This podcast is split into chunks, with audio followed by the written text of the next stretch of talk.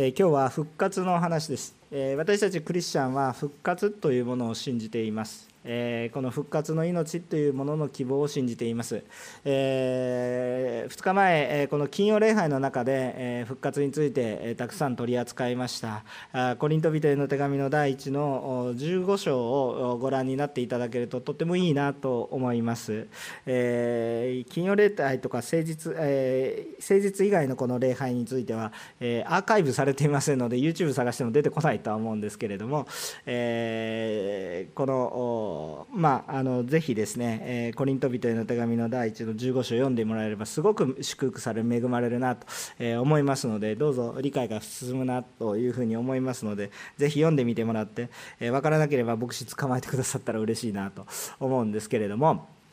えー、私たち復活っていうものがあまり、えー、私たちの生活の中であんまり馴染みがないことですね、えー、死んだ人がどうして生き返るでしょうか。とそういうようなお話ですね、えしかし私たち、え主イエスを信じる者が信じているのは福音と呼ばれるものであり私たちの罪のために身代わりとなられた方が死なれてしかしよみがえったことによって、え私たちの罪のこの滅びというものから完全に解放されるといういう希望を持ってるわけです。私たちももちろんこの肉体の死は経験すること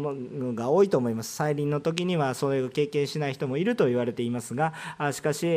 私たちは一度死んでまた神様の共にまた新しい命に預かっていくということが私たちは分かってる。まあ新しい命はもうすでに始まってるわけですが死を信じた時に。しかしまた新しい天井の体と言われるようなものも与えられるということを、えー、信じています。しかしこれらのことは再臨の時にまた完全に起こっていくことですのでいまだかつてですねイエス様以外の例において、えー、この永遠に生きる体永遠に生きる命霊的な命っていうものがあるんですけれども体まで与えられている命っていうのはまだ見てないんですね私たち。これから起こることだ。だからですね、えまだこれから起こることの中の話もあります。しかし霊的な永遠の命の希望っていうのは今からもうすでに始まっています、えですので、え私たちはこの復活について、えまあ本気でこれを受け入れた時にえ私たちの人生観が変わり私たちの生き方が変わりますということです。クリスチャンっていうのはこの復活までもちゃんと受け入れていくものでありましょうということなんです。しかしですね、イエス様が当時、この十字架にかかる前、まあ、直前なんですが、直前といってもすぐ23時間後というわけ話ではなく数日後に十字架にかかるわけなんですが、え、その中でイエス様が神殿に入られて、え、この神殿つまり神を礼拝すべき場所神との交わりをすべき場所において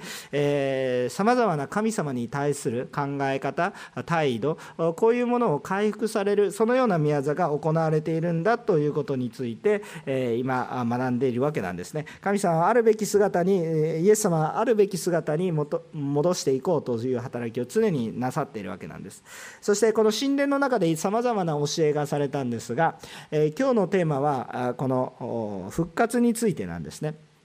でこのイエス様から積極的に教える時もあればなんか否定的な質問を受けるべき受ける時があったんですけど今回の時も先週に引き続き否定的なこう質問を受けるイエス様イエスを攻撃する質問についてイエス様がそれをに対して答える形で、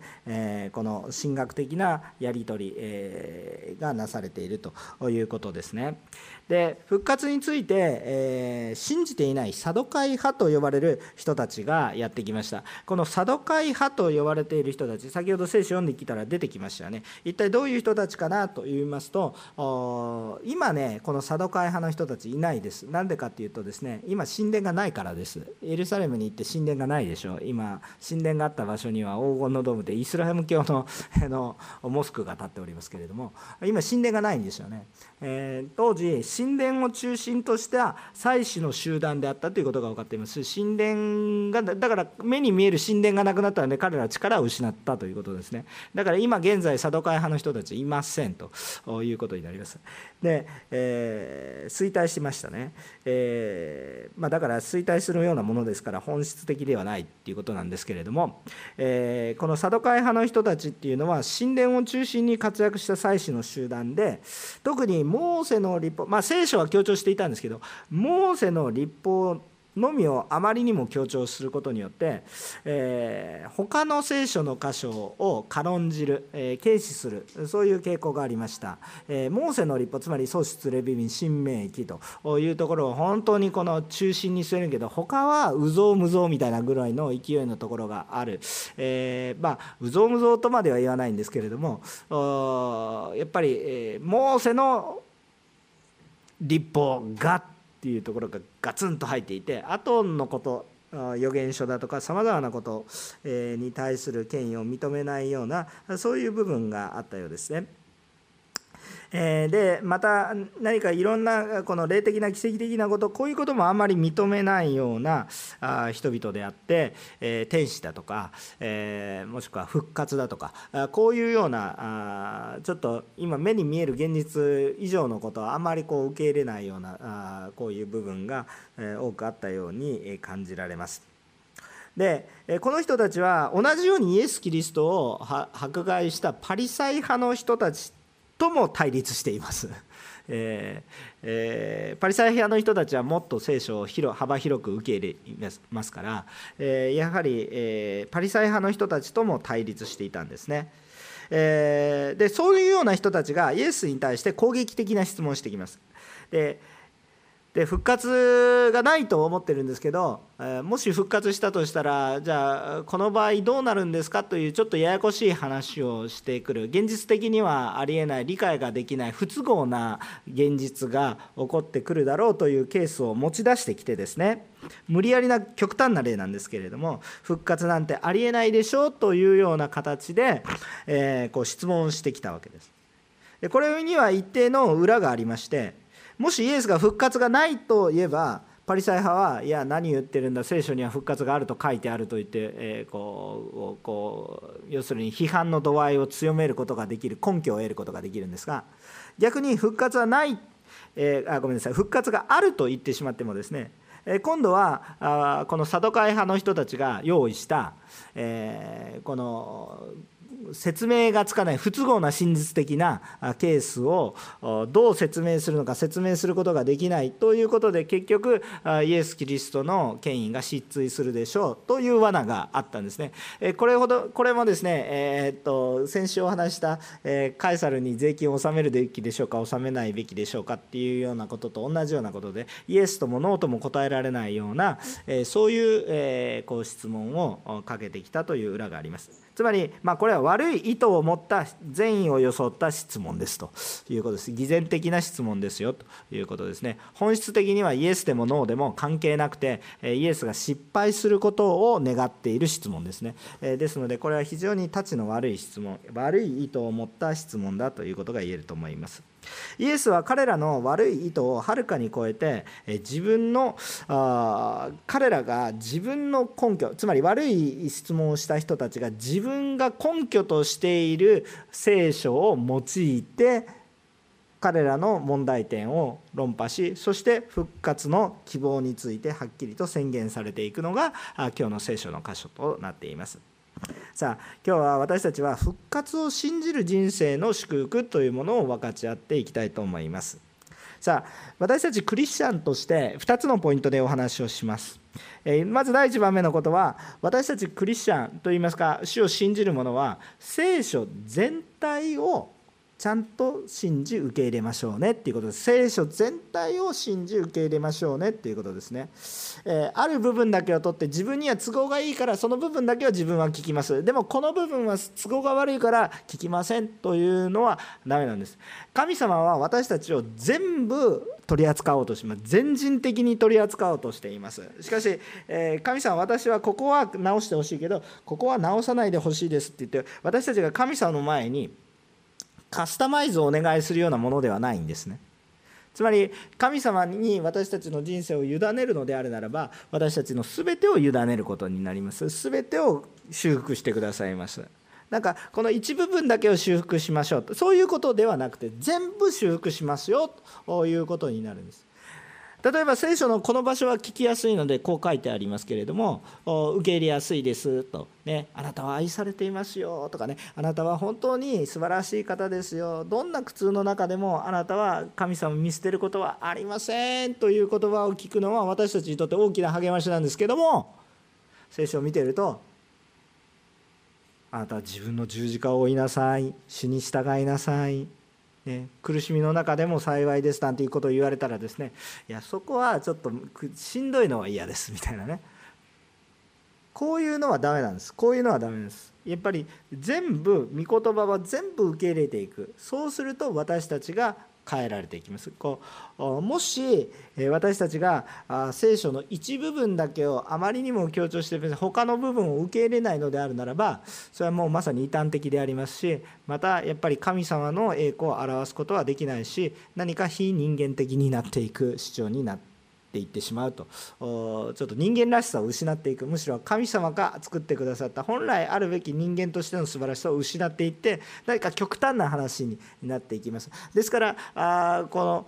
このキリスト教の異端と言われるようなものを見てるとキリスト教の言ってるようなもののように見えますし、えー、他のなんか他の宗教を信じてる人とか他の何も信じていないような人たちから見るとですね同じように見れるんですけどなんかですね問題が多いんですよね。何かこうこう他のこととちょっと異常な行動が増えてくると、えー、そういうことにどこに差がありますかっていうとやはり聖書全体を捉えていくのか一部分だけ自分の都合のいいことだけを捉えてはい聖書はこう言っていますとか言ってですね、えー、言っているそういうことの差だと思いますね。聖書全体をしっかりと捉える。私たちはイエス様の都合のいい部分を利用するように聞いていくのではなくイエス様の全てを受け入れていく必要があります。イエス様のこの自分の都合のつまりこれは一体何を言っているのかというと皆さんが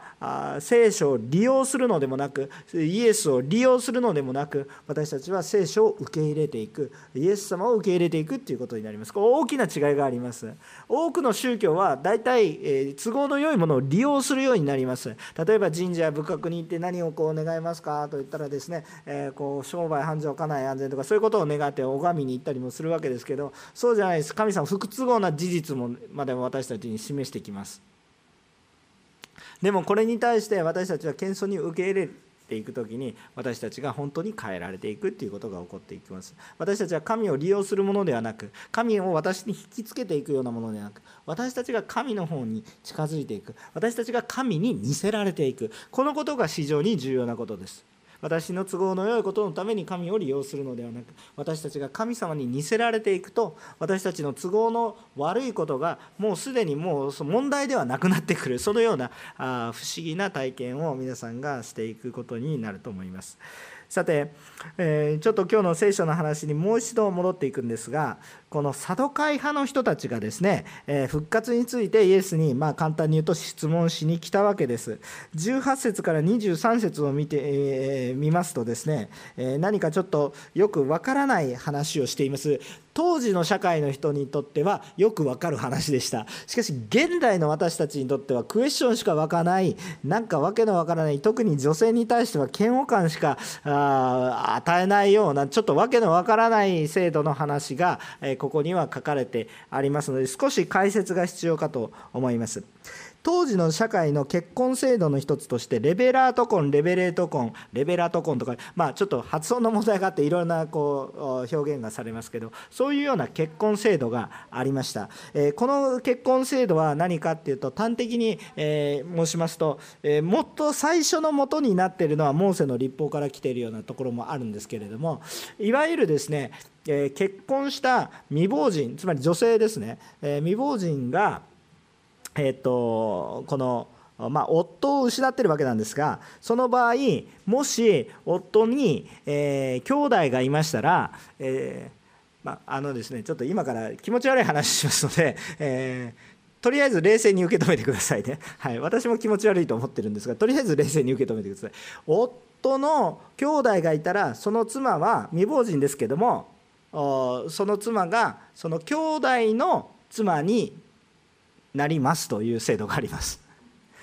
はい。えー、ちょっと気持ち悪い制度なんですけどとりあえず受け止めてください、えっと、これをしなさいと言ってるわけです。これをしなさいと聖書が教えてるわけではないんですけどこれを教えています。時代背景となるものがあります。それは一体何か。今聞いたらですね女性の立場としてそんな気持ち悪いとか思うかもしれませんがそれは今の時代が、えー、もっと愛のあるちょっと良くなったということだの証拠だと思います。えっと、えー、そのこれは今の時代にとって到底受け入れがたいものなんですが当時の社会としては、えっと、厳しい状況っていうだけの話ではなく、えっと、実はセーフティーネット救済的な意味合いがありました。なぜならば当時の社会の中において女性の権利が著しく低いからです。著しく低いまあその著しく低いのがいいって言ってるわけじゃなくてそういう状況があったという事実は事実ですよね。でその中において、えーと、夫を失った女性たちっていうのは生きる糧がないんですよ生きる術がないんですね。まあ、この辺りのことをの背景を理解した上であのルツ記というところを読むとすごく恵みになるんですけど背景を理解しないまま当時の背景を理解しないままルツ記を読んでもまあまあ恵まれるんですけれども理解してから読むとさらにいいと思いますね。えー、なぜボアズという人が出てきたのかとかなぜ買い戻しの権利があるとかなんかそういう話がちょっとこの話をすると全くこう進学校の話みたいになっていきますのであるんですけどとにかくレベラート婚というものがあって一方においては非常に悲惨な状況のように思いますけれどもこれは救済的なことがありましたよもう一つは何でモーセの中にもそのような立法がありましたかというとモーセはですね、えこのやっぱり十二部族そして受け継ぐべき土地というものがあるわけですね。つまり、えイスラエルの民が滅びてしまってはダメなんですね。えー、なのでその血筋といいますかその名前が残るようにえー、ちゃんとこのように神様からあこうされていったっていうことがあります。つまりレベルアトコンっていうのはなんかもう男性優位で全部男性のことに従いなさいっていうこともあるかもしれない。なぜこれが救済になるかというと男性方側にもそれは相当なあこう責任が負うことになります、えー、例えばちょっとここも女性たくさんいるんですけど皆さんが男性側になったとして一度ちょっと頭をか仮想してみてください。自分の兄弟に奥さんがいました。えー、好きでも何でもありませんと、えーえー、別に自分の奥様は好きですと。好きでも何でもありません。でも自分のお兄ちゃんが死にました。もしくは弟が死にました、えー、その女性を妻としなければいけません。養育費当然払わないといけません。家も全部用意しないといけません。そして生まれてくる子は自分の家系の子供ではなくお兄さんもしくは亡くなった弟。こういう人の子供として扱います。けれどもその養育費は全て払わないといけません。重くないですか？重い重いですよね。重いですよね。でもそれをする義務があります。責任がありますということです。もちろんそれを拒否することもできるので順序があります。ということなんです。なので当時の時代背景をするとセーフティーネットとしての役割はすごくあったのでこれが長く続いたということです。家が滅びないんですね。もちろんそれでも滅びる家はありますけれども。でもそのようなものがあっていいとか悪いとかちょっと頭から外してくださいね。そういう、えーと、時代背景があったということです。当時としてはこれは常識だったということで今の私たちにとっては常識ではありません。でも当時としては常識だった。だからこの話をすると皆さん理解できたんです。私たちにとっては理解がしがたいです。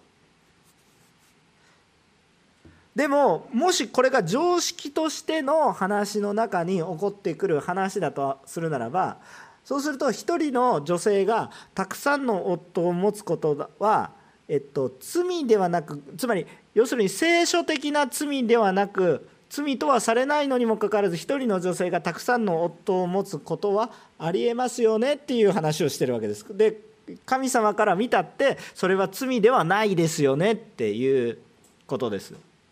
当時のマインドセットに頭を今持っていってくださいね。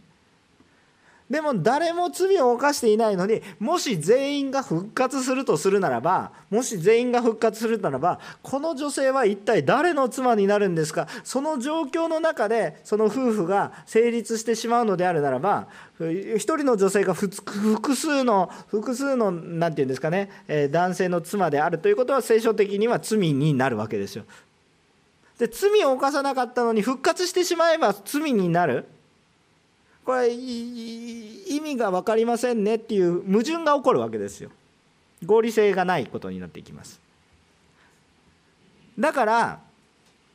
このパリサイあごめんなさい。サドカイ派の人たちはだから復活っていうのはありませんね。神様が罪じゃないっていうことの結果神様が復活を起こしたら結局罪になるんだったらそんなこと神様が起こさせないでしょだから復活なんてないんですよってそういう論理の質問なんですね。さあ、えっと、ここまで一応ですねレベラーとこに対するいろいろな不満とかそうそういうのはですねちょっと後で取り扱いますのでちゃんと取り扱いますけれども一応ここの質問の状況えーと、現状把握っていうのが皆さんの中で共通にされたらいいかなと思います。ここまでついていただけましたら感謝なんですが24節をこれに対してイエス様が、えー、反論されるんですが24節を見てください。イエスさんこういうことを言うんですね。イエスは彼らに言われたあなた方は聖書も神の力も知らないのでそのために思い違いをしているのではありませんか、え、こういうふうに、えー、語っていきます。えーこのサドカイ派の人たちにあなたは本当に聖書をちゃんと見ていない。また神様の力もちゃんと分かっていないのでこういうへんてこな神学を作り上げることになりましたね。ということなんですね、まあ、神学っていうのは神様を捉えていく上で重要なことなんですけれども決して無視をしてはいけないことなんですけれどもやはりあの聖書の一部分だけを取って神学を構築してしまうと幼稚になります。この今回出てきたような幼稚な質問になります。えっと、ですので、えやはり全体を受け入れないといけないですね。サドカイ派の人たちはモーセの教えっていうのはあまりにも強調するがゆえにですね当時イエス様の時代は旧約聖書が聖書ですけれども新約聖書はないわけですけれどもしかしこの旧約聖書に書かれてあるモーセのところが聖書であって他のところは認めませんみたいなそんな感じのところがあったわけです。ですから他のところを読んでないのであなた方は聖書も神の力も知らないのでっていうような話になってくるわけです。他のところを読んでみなさいと。そこには一体何が書いてあるのかっていう話をします。またあなた方が読んでいるこの旧約聖書の中心の中心でもとも言えるかもしれませんがこのモーセ5書創出レビビン新明記の中に書いてある内容もやっぱり神様が生きている神様ですよということでお話がされてくる。どっちをとっても知らないからあなたがこんな変な神学を言うでしょと。そしてあなたが知っている神学の中でももっと根本的な矛盾点がありますよということを指摘して、えこのさらに神様の話そして復活があるんだよという話をしていくわけなんです。じゃあ具体的にどんな話をイエス様がなされたかっていうと25節から26節ちょっと一回読みます。死人の中からよみがえる時には人はめとることも嫁ぐこともなく天の御使いたちのようです。死人がよみがえることについてはモーセの書にある芝の箇所でモーセ神がモーセにどう語られたかあなた方は読んだことがないのですか？私はアブラハムの神イサクの神ヤコブの神でありとあります。とこう書いてありますね。さあえっと、ここまでの箇所なんですけども、えー、ちょっと解説をしていきたいと思います。サドカイ派の人たちは他の預言書たちをとか他の旧約聖書をあんまり見ることがなかったんですが旧約聖書に明確に、えー、こう復活について語り書かれてある聖書の箇所当然あります。モーセ5章ではないんですがイザヤ書26章19節を見てみるとこんな言葉が書いてありますね、えーえー、ちょっと読みます。あなたはあなたの死人は生き返り私の屍はよみがえります。サメを喜び歌え塵の土の塵の中にとどまる者よ。まことにあなたのつは光のつゆ地は死者の霊を生き返らせますとこここう書いてあります生き返りよみがえり死者の復活について聖書が明確に語っている聖書の箇所がありますかありませんかと言ったら明確にありますということです。明確にあるということですね。あの復活っていうのが一番捉えにくいんですけれどもしかし私たちが復活を捉えることができるから私たちは本当にクリスチャンですよ。なので本当にこの聖書の箇所にそのように書かれまだまあ詩篇の16章の 10, 10節から11節とかいうところもあるんですけどとにかく書かれてあるということだけ捉えていただきまあその一つ一つの聖書を拾っていくとですねそこに付随してああ復活とはこういうものだなってもっと学んでいけるんですけれどもとりあえずまず聖書には復活旧約聖書にも復活っていうことが記されているんだということだけは押さえておいてください。書かれてあるのにないとは言えないわけですね。えー、でこういうことをないとして前提に神学を作るのでその作っていく神学とか今日今日を生きる時に人の扱い方人に対する接し方がもうこれもまたずれてきますそういうお話をしてるわけですね。で一方でまた死人の中からよみがえる時に人はめとることも嫁ぐこともなくというような表現がある。人はめとることも嫁ぐこともなくまず、まあ、死人の中からよみがえる時っていうのはこの死人の中からよみがえることが聖書には書かれてありますよっていう話で論破されていくわけですね。背景があるわけですね。人はめとることも嫁ぐこともなくというところをちょっとポイントを見ていきたいきたいんですが復活っていうのは私たちの常識を超えて今よりも私たちが高次元の存在として復活していきます。まあ、ちょっと何の話をしてるのかっていう話なんですけど私たちのえこの復活するということは現在の基準で復活を考えてる時点で愚かなことですよという話をしているわけです。えっと、この辺りの話はですね本当に金曜礼拝で1時間ぐらい喋ったんですけど あの第一コリント人への手紙の15章あたりを読むとすごくすごく理解が進みます。あの金曜礼拝出てる人ここに結構いますので ちょっと捕まえて聞いてもらってもいいし私捕まえてもいいと思うんですけれどもあの本当に恵みまれていってほしいなと思うんですね。えっと私たちの復活してですねまた罪ある体を負ったとしてもあんま意味がないです。なんか病気が治りましたけれども結局寿命が来たら死にますとかそういうそういうようなレベルで、えこういうふうな復活を考えないでくださいということです。永遠の命になります。永遠の命を持つ体というものは一体どういう体なのかって言ったら今まで私たちが老いていく体とは違うわけです。老いがない体なんですから当然今のものとは質が違います。永遠に生きるものですからね。当然当然変革が起こります。変革が起こります。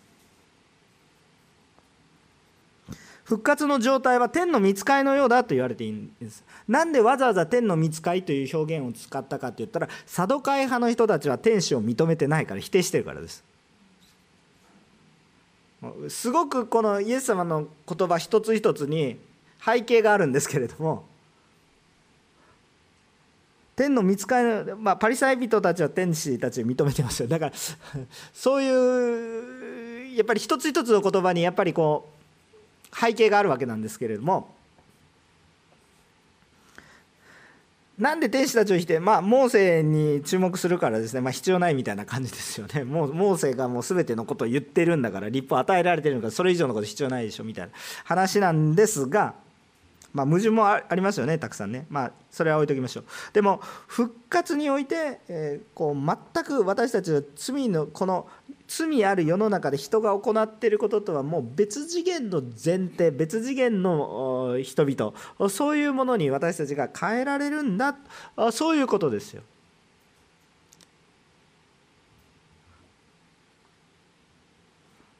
だから天の御国の私たち復活したんですがあの20周年の時に、えー、パクジョ パク・ジョンギル先生が来てですねあ頭の毛で悩んでる長老が天国に行ったら髪の毛どうなりますか？いやそれは人間としてはちょっとそんな悩みも吹っ飛ぶぐらいに多分多分ふさふさですとか言って本当かどうか知りませんけれども変化はありますよねでもそんな小さな変化で幸せとかって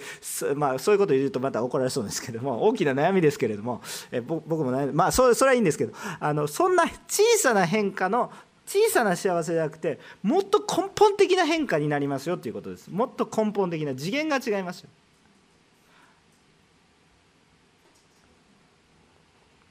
そのような体になるし私たちの人生観がそのような生き方になって変わっていくということを覚えたいと思うんですね。この話をするとまた金曜礼拝ぐらいの長さになってしまうので ちょっとこの辺りで終わるんですけど復活は私たちの世の中の常識を超えたものになりますよということだけを受け入れてほしいと思うんですね。だって死なない死なないんですからもう。そこだけでももうかなりハードルが高いでしょでもそれ超えていきますからそのハードルを。追うでしょ？追いていくでしょ？老いていかないんですからそうもう全然そのハードルが超えちゃってるわけですよ。なのでちょっとあ私たちの感覚とはちょっと違うものなんだなっていうことを思う覚えたいと思います。じゃあそもそも先ほどねレベラートコンについて嫌悪感を覚える人正常な判断だと思います。あの、ね、なのでレベラートコンいろいろ問題があります。え、同じく罪の世に生きる私たちでさえ気づくことができる大きな問題がそこにはたくさん突っ込みどころがあるわけです。当時の社会背景の中でどうしようもない中においてとりあえずのとりあえずのステップアップとして神様が与えられたあその救済措置的な意味があります。ももっと言うならば当時このレベラート婚よりも状況が悪く他の世界はレベラート婚よりも状況が悪いわけです。夫が死んでしまったらあとはもうどうすることもできないみたいなもう救済措置なしみたいなそういう。だから順番がありますね何でもね。ステップアップしていく順番があります。でこれを今でもずっとこれが正しいってするのはやっぱおかしいことで。でこの結婚制度っていうことの取り扱いについては当時としては救済的な意味合いがあったとしたとしてもやはりどう見ても女性を所有物として見ているような観点があります。大きな問題がありますね。さあ皆さん天の御国のことを考えてみましょうと。天の御国のことを考えてみましょうと。ね。天の御国の中で女性がまた所有物のように扱う。そう。それが天の御国の姿かなって考えるとやっぱ考えにくいんですよね。そんな天国行きたくないというかですからなんていうか。ちょっとあんまり難しい話をするとなんかこう難しくなってくるこの前のパク・ジョンギル先生みたいな話でも天国に行ってまでちょっと髪の毛がなかったら嫌だみたいな ちょっとそういう感覚ですよまあね。だからやっぱ天国に行ったらですね天国天の御国っていうのはですねやっぱり罪や苦しみもう涙も一切ない、えー、こうこういうものだと聖書にも書かれてありますしまあ神様私たちの涙を一切拭ってくださるとはっきりと書かれてあるわけです。でそこに行ってもこの世の中と現実で向き合ったさまざまな涙をそのまま天国の天国に行ってもまだ継続して涙を流している。それは天国じゃないわけですよね。だからやっぱ考えにくいわけです。天の御国にこの世の罪とか未熟さから来るさまざまな痛みをわざわざ適用する必要はありません。全く次元が変えられた新しい次元なんだということです。新しい天と地です。私たちはあまりにも罪の世の中に住んでいますから罪の常識があります。で私たち天の御国の常識持ち合わせてないんです。罪のない世界見てないですから。いつも罪のある世界ばかり見る。鍵を閉めないと泥棒されます当たり前ですよと。天の御国には鍵を閉めるという感覚がありませんみたいな。もう分かんないんですよね。だから逆転させるといいですね。私たちぼーっと何かを考えてると人が悪いことをするなっていう気がします。いやそんなことありません。世の中の人たちいい人ですよ。世の中の中で売れてるゴシップ誌があります。ゴシップ誌が売れている限りにおいては人は悪いことを考えてるってことです。契約書を交わさないとビジネスが進みません。契約書を交わすということ自体が契約を破るということを前提としているからです。だからやっぱりですね私たちは悪いことを考えながらっていう。まあ、やっぱりもうそうそれがそれどうしようもないのでそそれをどうしたいとかいう話ではないんですけどどうすることもできないんですけどやっぱり私たちは罪ある世の中の常識しか知りません。でもちょっと逆転させてください。私たちはぼーっとしてると良いことしか考えられないような罪を犯すことがありえない努力をする。私たち良いことをする時にはもうありえない努力をして良いことをするしないと良いことができないんですけど天の御国はありえない努力をしないと罪を犯せませんみたいなそう全く逆転です変えられてしまいますだから次元が違うっていう話なんですですからこの世の中で必要だった結婚というものも天の御国では必要なくなります変わりますということです。というよりは私たちは皆キリストの片嫁みたいな感じです。この罪のある世の中では男と女で結婚をしてそしてその中心に神様の栄光を表していくっていうことが必要でしたし生きていくためにも必要だったしまた梅を笛を踏んでいくためにも神様が整えられた聖なる関係性愛の関係性だと思います。でも天の御国の中においてそれは必要ありませんということです。だから、えっと、今の世の中の常識が連続しませんということです。新しくされるっていうことです。あれそれ考えてみると聖書の箇所いっぱい湧いてきませんか？身を古いものは過ぎ去って全てが新しくなります。復活をちゃんと受け止めると聖書の御言葉の奥義が見えてきます。でも復活あこれちょっとまた結論的な話になっていくのでまたちょっと後にしますけれどもそのようなものがあります。この罪の世が連続していきませんということです。新しい天の御国永遠の命。復活の命。またサドカイ派の人たちはモーセを浸水していますね。モーセを浸水していますのでこのモーセについての話もイエス様はされるわけなんですね。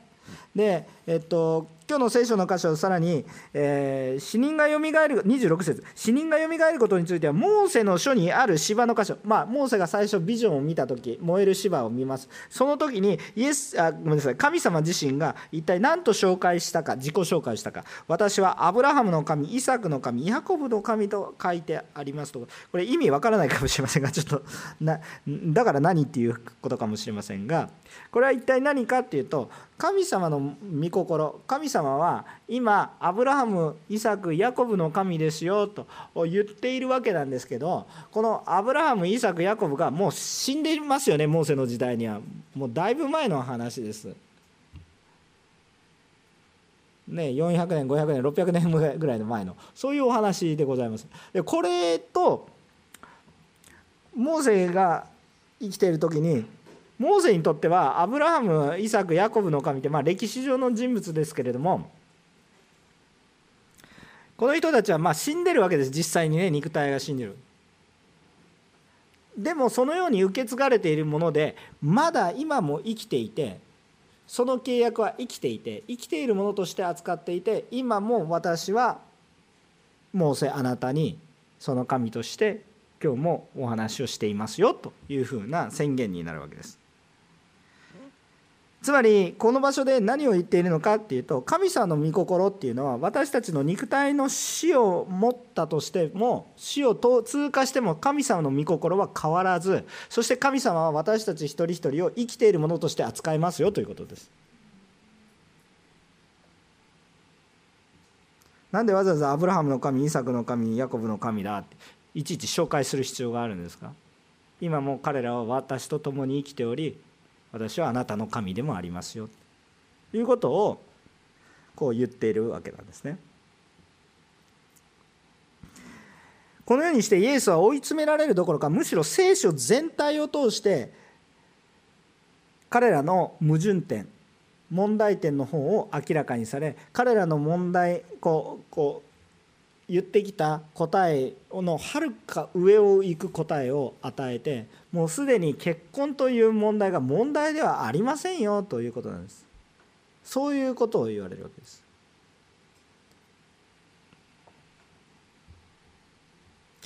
ですから私たち非常に重要なことは神の言葉を部分的に受け入れていくのではなく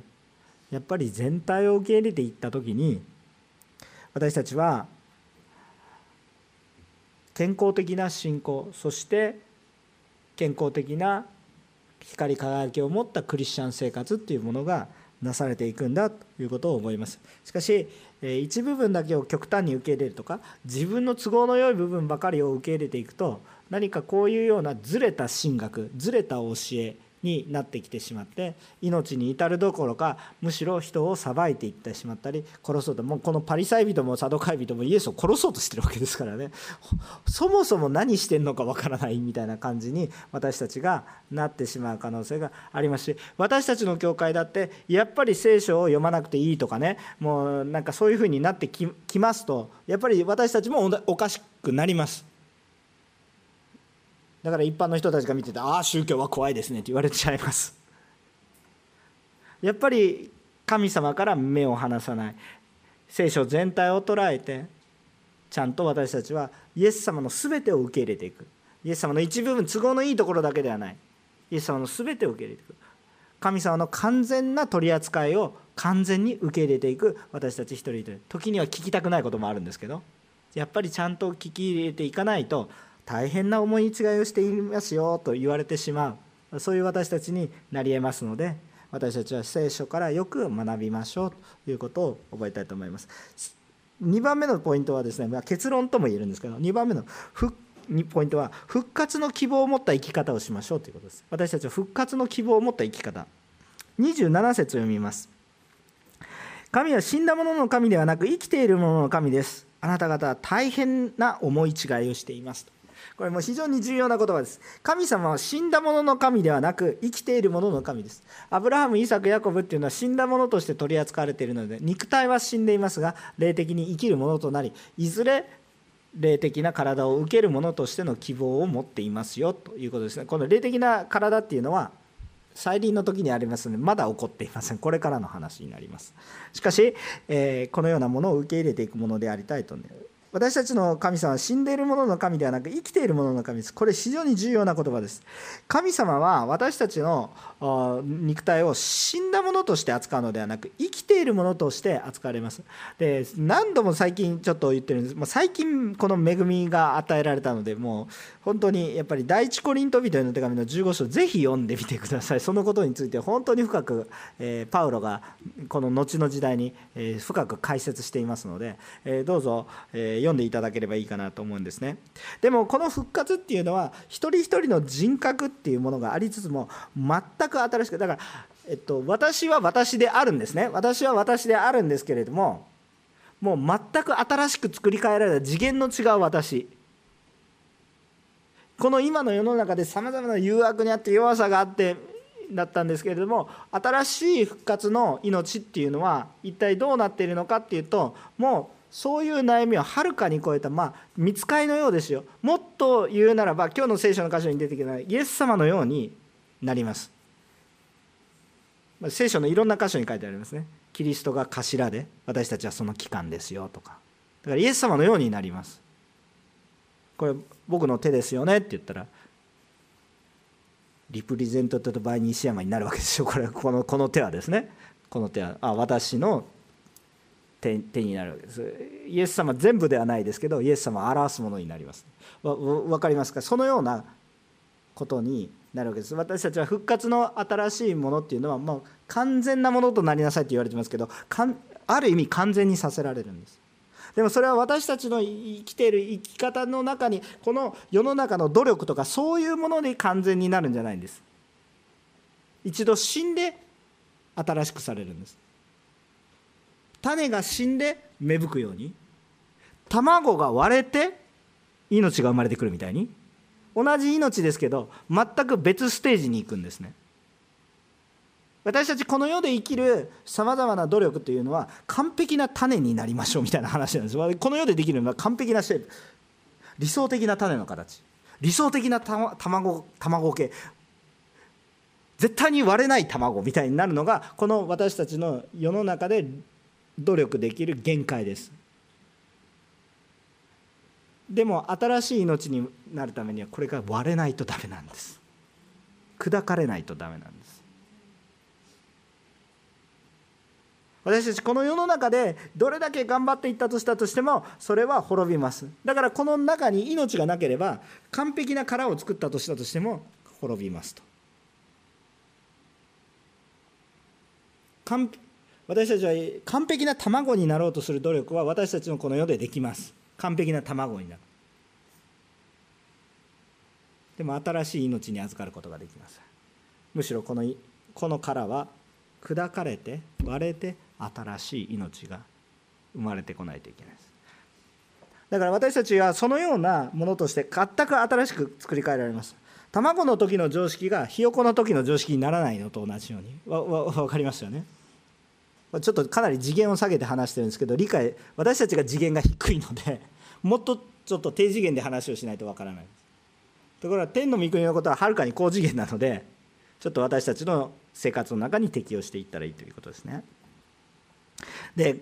このことで強調したいことは私たちの人生が肉体の死で終わりとして考えて生きるのではなくその後も続きがあるんだということの中で私たちが生きていく必要があるんです。だからこの復活を受け入れた時に私たちの生き方が変わります。どう変わりますか？今日皆さんコンプレックスがありますか？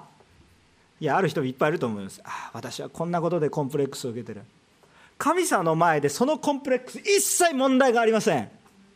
一切問題がないんです。うわ先生色黒ですね。目が黒いですね。よく言われますけど。関係はありません。みたいなね。いやこうこういうことを言う人もいますけど、まあ、関係ありません。あの私色黒でも命のことを語れます。いや今日貧乏なんです先生。いや貧乏じゃない方がいいですけど。貧乏でも主の福音は語られて主はその私が貧乏なところを見てないんです。だってこれは殻ですから過ぎ去りますから。でもその中に命があるかどうかを見てられて。る今日私に障害があります。私の生活がちょっと良くなありません。でも主が見られているのはその障害を見られているわけでもありません。新しい体は全く別物です。私の心はちょっと問題があります。そうです。あなたの心に問題いやあの究極的に言うとここのここに生きてる人たちの中でクリスチャンと言われても心に問題を抱えてない人いるんですかね？ちょっとねいると言われたら、うん、ちょっとちょっと悔い改めた方がいいと思うんですけど全員心に問題さまざま持っています。でもじゃあ福音を語れませんか？語れます。命ありますか？命あります。救われていますか？救われています。何によって？イエス・キリストによって。イエス・キリストの復活を信じる信仰によって。私たちの罪の体は遺伝によって生まれてきますか？これ変え変えで。でも遺伝によって生まれてくるのは罪罪のものです。新しい命はどうやって？どうやっても人間の努力ではできません。どうやっても新しい命にはなりません。しかしイエス・キリストによって信仰によって私たちは新しい命と変えられていきます。だからあなたにも信仰があります。いやでも先生私はまだまだ全然整えられていないんですよ。そうではありません。あなたはイエスを信じる前と信じる後では全然変えられていきます。改善していきます。もちろん私たちがこの肉体の罪ある体を持っている間はですねある意味卵があるわけですからこの卵の形があるからですねその限界があってですね、え、もう本当にもう生きているのにイエス様みたいな人もまだ見たことないですし多分無理だと思いますがしかしそれでも神様は私たちを完全な復活に預からせてくださるとか私たちみんな一人一人を見る時にイエス様のようです。イエス様のようです。でもそのような変化があるからイエス・キリストを信じる者はクリスチャンと言われるんです。最初は嫌味だったんですよ。あいつはキリスト野郎だからなうるせえんだよっていうような悪口でした。しかしそれが主を信じる者の誇りと変えられていきます。それはこれは迫害の差別用語だったんですがそれがクリスチャンのタイトル最近自分のことをクリスチャンって言わないようななんかなんかそのクリスチャンっていうのがねえそのクリスチャンが多い国の中においてクリスチャンでも罪を犯しますからだからなんかこう嫌だなとかって言い方変えることはあると思うんですけど私はねそういうのを変えない方がいいと思うんですね。むしろ回復させていったらいいと思うんですね。特に教会という表現もですねああなんとか教会とかわけのわからない教会も出てきたりしてしまってですね。それをそういうふうになりますけどそういうのを回復していったらいいと思うんですね。あのよく父親っていう姿がなくなってきてるからイクメンだとかイケメンだとかなんかまあそうなんかいろいろ言っていますけど、まあ、イケメンもイクメンも必要なくて父親が必要なんですよだからそういうのがちゃんと普通に回復していくそういう宮座が起こっていくことを信じますあの牧師もねなんとか牧師みたいな感じじゃなくて普通に牧師としての権威が回復していけばいいと思うんですね。それが健康的なことだと思いますね。どうぞですねあのこの永遠の命っていうものを生きていく上で私たちのコンプレックスさまざまなものこういうものはあんま問題じゃなくなります。コンプレックスがあってもなくてもこの肉体は滅びます。けれども永遠の命はあります。私たちに賭けがあってもなくてもこの命は一度滅びます。でも新しい命を受けていきます。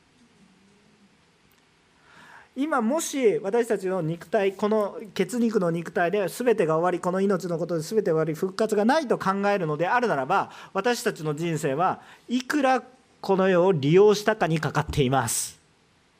いくら自分の欲望を叶えたかにかかっていきます。そこに絶対的な善は絶対にありません。欲望しかないからです。でもそれは滅びます。虚しい人生になります。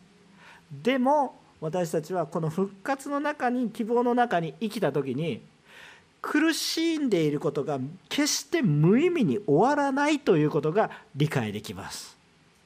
今日私たちが主のために苦しむことそして誰か人のために愛を持って使えることで苦しむことそれに意味があるということが復活があるから意味があります。復活がなければ意味がありません。なんで苦しんで人を助けるんですか？そんなことしない方が楽ですと。助けられないし根本的に。ただただお互い苦しくなるだけです。何のためにそんなことしますか？でも私たちの人生はこの中で終わらずに永遠の命に至るわけです。皆さん問題解決をすることが私たちのなすべきことだと思ってはいけません。私たちは問題解決ができません。だから問題解決をすること自体はいいことでそれに対してトライアルしていくことが大切ですけど全ての問題を解決して天の御国に行ける人は一人もいません。私が一生かかって家族のお世話をして家族みんなが成長してああうまい人生をやっているからじゃあ私は寿命が来たから死んだから私はやること全てやりましたか絶対に終えません。だってその子供が問題を起こすかもしれませんからね。人生の全ての問題をちゃんと解決できた人なんてこの世にはいないんです。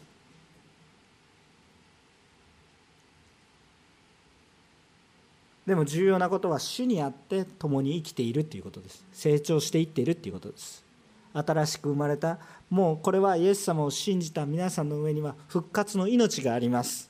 復活の命があります。でもこの命はちゃんと成長していかないとね卵の中に命がありますよね。卵だけじゃなくて私たちはこの卵になります。一生懸命卵になります。その中には命がありますよね。この命はぼーっとしてるんですか？そうじゃなくてまだひよこにはなっていないけど成長していってるんですよね。私たちの中に完璧じゃないです。卵歩けません。卵語れません。でも成長していってください。もうあなたの中には新しい命があるんだということですね。だから復活はあるんでこの復活によって生きているクリスチャンは生き生きとしています。結論的な話ですけど私たちは神様の言葉を全て受け入れ生きている神様によって生かされていく生き生きとしたクリスチャンでありましょう、まあ、できないことだらけでいいんですよ。もう何もこれもできませんあれもできません。でそういうできないことだらけなんですけれどもちゃんと今日を生きるものであってください。そしてちゃんと今日という日を主と共に生き成長するものであってください。死なない人生を生きてください。死ぬために頑張るんじゃなくて生きるために今日生きるものであることができますように祝福したいと思います。今日皆さんの中にこの復活の希望が豊かにありますように皆さんのコンプレックスは根本的に意味のないものになりますからどうぞ神様の中にあって生きるものとされましょう。あなたのコンプレックスさえも用いて神の栄光を表せてくださる主に栄光の賛美と祈り捧げ物を捧げていきたいと思います。一言お祈りをいたします。